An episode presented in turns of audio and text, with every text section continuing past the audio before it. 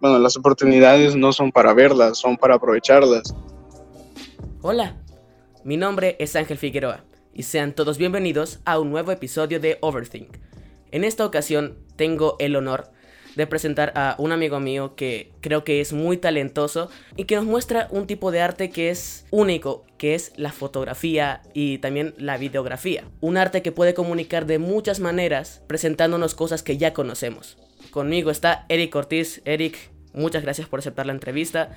¿Cómo estás? Cuéntame. Bien, bien, muchas gracias a vos por haberme invitado. Es un honor estar aquí y pues presentar un poco mis proyectos y hablar un poco sobre mí. El honor es para mí y quiero iniciar esta entrevista preguntándote acerca de ti. ¿Qué hace Eric Ortiz?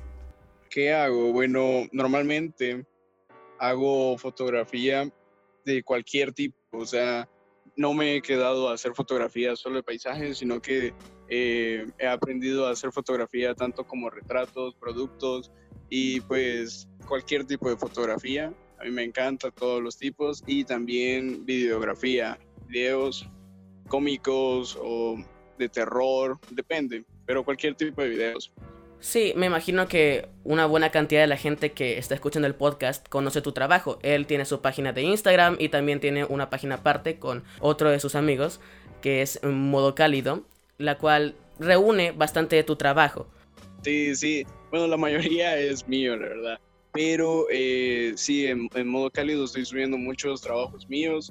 También en Instagram eh, es Eric Ortiz 5 y en YouTube estoy aprovechando a no tanto con la fotografía, pero también la implemento porque hago como tutoriales explicando para qué sirven las cosas, pero ahorita voy a implementar eh, hacer gameplay sobre juegos y cosas así. Personalmente he estado viendo alguno de tus videos y haces un contenido que es muy interesante habla mucho sobre lo que es la fotografía, como bien lo dices, haces los tutoriales, tenés contenido que habla más sobre tu faceta artística, transmite mucho contenido y les recomiendo que vean su canal y pues vean sus videos.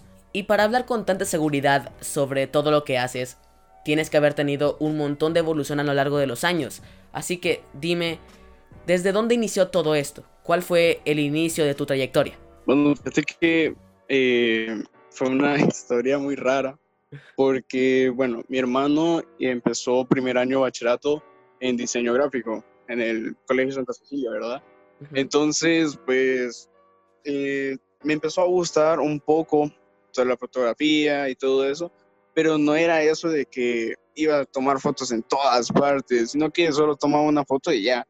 Pero después, ya en el segundo año de bachillerato de mi hermano, le empezaron a dar clases de fotografía entonces, pues ahí como que me empezó a gustar, pero no lo tocaba, no tomaba fotos ni nada, porque no tenía cámara, ocupaba la de mi teléfono. Sí, eso no fue un impedimento para mí, para como darle un stop y dejar de hacer eso, sino que yo pues empecé a investigar más sobre fotografía, empecé a leer más también, que pues eso es muy importante en este tipo de temas. Y pues ya cuando mi hermano le regalaron una cámara porque no teníamos, el mayor tiempo yo la ocupaba. O sea, mi hermano casi no ocupaba su cámara y yo a veces se la quitaba por ratos y desde ahí fue que me empezó a gustar mucho la fotografía porque pues veía fotógrafos famosos y veía sus fotos y me daban ganas de intentarlo y pues lo intenté y pues al principio todo es un poco difícil, pero siempre lo difícil es de superarlo. Me parece una historia muy interesante la que cuentas y al fin y al cabo, muchos artistas inician con pocos materiales o con poco conocimiento. Por ejemplo, artistas que pintan o diseñan inician sabiendo muy poco de lo que hacen, pero sin embargo tienen ese entusiasmo por ir haciendo y conforme con el tiempo van evolucionando tanto en herramientas, tanto en conocimiento y se van enamorando más del arte que realizan. Creo que es un buen ejemplo el que nos dices de ese tipo de cosas que pasan cuando un artista evoluciona en todos sus ámbitos. Y ya que hablábamos de lo que haces hoy en día, me gustaría saber cómo te ves en 5 años, qué cosas quieres lograr de aquí en algunos años y aprovechando nuestra juventud, que es un muy buen espacio para aprender lo más que puedas. Bueno, llegar a mis metas, la verdad me gustaría ser un productor de alguna gran película pero eso ya es hablando de más años, ¿verdad? Porque en cinco años es eh, lo que quiero lograr es sacar muchos diplomas para que se me haga mucho más fácil eh, llegar a tener un trabajo y pues tener una vida estable, tampoco una vida con muchos lujos, aunque también me gustará, pero eh, prefiero tener una vida normal, una vida muy estable, sin, sin preocupaciones. Viéndome en cinco años, eh, me gustaría también agrandar mucho mi equipo, ya que tengo un equipo un poco pequeño, en el sentido de que muchas cosas no son mías, son de mi hermano, y pues hay cosas que me hacen eh, atrasarme, por ejemplo, lentes y cuestiones así. Eh, ese, tipo, ese tipo de cosas a veces eh, me las tienen que prestar porque yo no tengo. Entonces, pues me gustaría en cinco años agrandar mucho mi, mi equipo de trabajo porque me gustaría comprarme una cámara de video dedicada solo para video, que es lo que más me gusta hacer. Mucha gente se confunde que me gusta más la fotografía, pero no, es al revés. A mí me gusta hacer mucho más videos que la fotografía. Sí, eh, creo que alguna vez vi que dijiste eso por tu Instagram. Mucha gente piensa de que porque te dedicas un poco más a la fotografía, porque ven más fotos en tu feed, automáticamente piensan, ok, le gusta más la foto que el video, pero te vi explicar eso de que te gusta más el video, la cinematografía y cosas así. Y creo que dices algo muy interesante, creo que el tiempo que tenemos ahora como juventud se puede aplicar en aprender y prepararte para las cosas que quieres hacer. Creo que tienes muy bien definido lo que quieres llegar de aquí a 5 años y más allá. Y me parece muy bien de que ocupas este espacio para irte preparando, ya sea con herramientas y también estudiando sobre lo que te gusta. Sí, eh, sí, porque la mayoría de cosas que he aprendido de la fotografía eh, las he aprendido en mi casa, porque mucha gente me pregunta que si yo he ido a algunos cursos de fotografía o de videos, pues la verdad no, yo todo lo he aprendido aquí en mi casa y pues ¿cómo? Simplemente a veces viendo videos en YouTube o simplemente eh, viendo fotos o leyendo. Leyendo es más que todo bueno te quedan un poco más claras las cosas, porque en YouTube a veces solo te lo explican y no entendés, en cambio al leer eh, vas entendiendo un poco más cómo es la fotografía, porque mucha gente piensa que es solo tomar fotos, eh, darle clic y ya, pero no, tiene su tema, tiene sus complicaciones, pero al fin y al cabo es muy sencillo y es fácil de aprender, más que todas nuestras edades, 14, 15 años, 16, en la adolescencia, mejor dicho,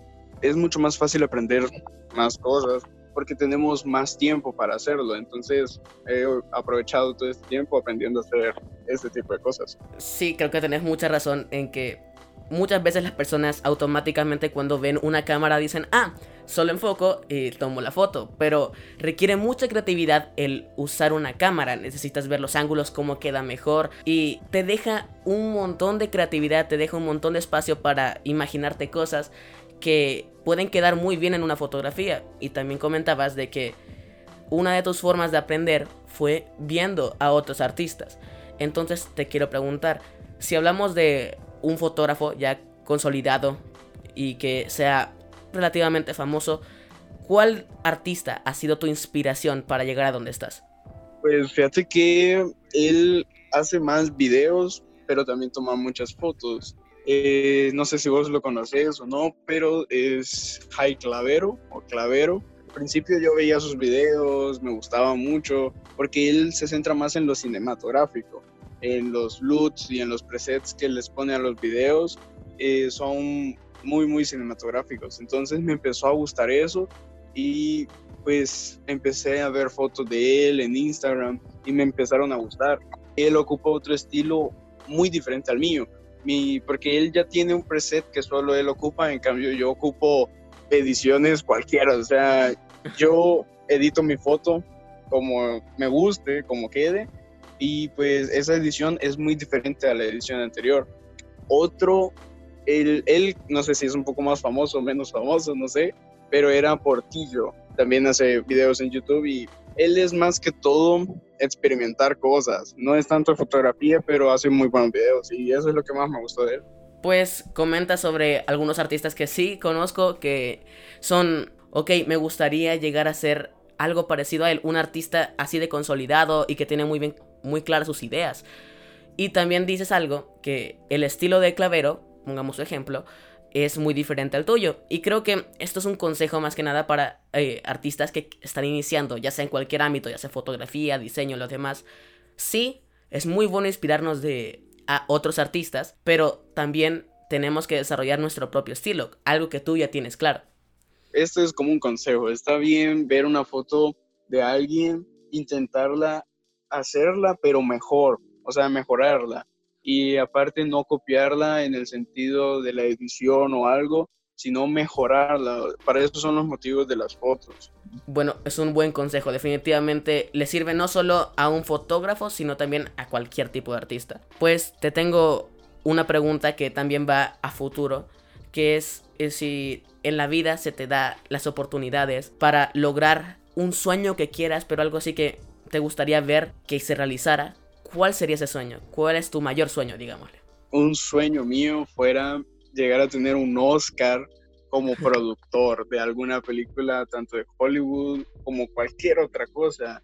Pero sí, me, ese es un gran sueño, ya que, bueno, las oportunidades no son para verlas, son para aprovecharlas. Y pues me gustaría aprovechar todas las oportunidades que se me brinden en el camino. Ese es un gran sueño mío, tener o llegar a tener, aunque sea un Oscar de como el mejor productor de alguna película o algo. Eso sí, me gustaría. Pues es un buen sueño. La verdad es que mucha gente piensa, no debemos aspirar muy alto, lo que sea. Pero para mí, y veo que también para vos, lo mejor es aspirar lo más alto que puedas. Si puedo, si hay oportunidad de llegar a eso, quiero llegar a eso. Y tampoco olvidarnos de la situación en la que estamos. Tenemos que trabajar duro, tenemos que evolucionar como artistas y ojalá se te cumpla ese sueño. Porque, bueno, productor no necesariamente tiene que ser un productor de cine, también hay productores de canales de televisión, porque mucha gente cuando escucha un productor es un productor de cine nada más, pero no, también eh, los que hacen los comerciales son productores, los que les van diciendo a los demás de dónde quiere un ángulo o cuestiones así.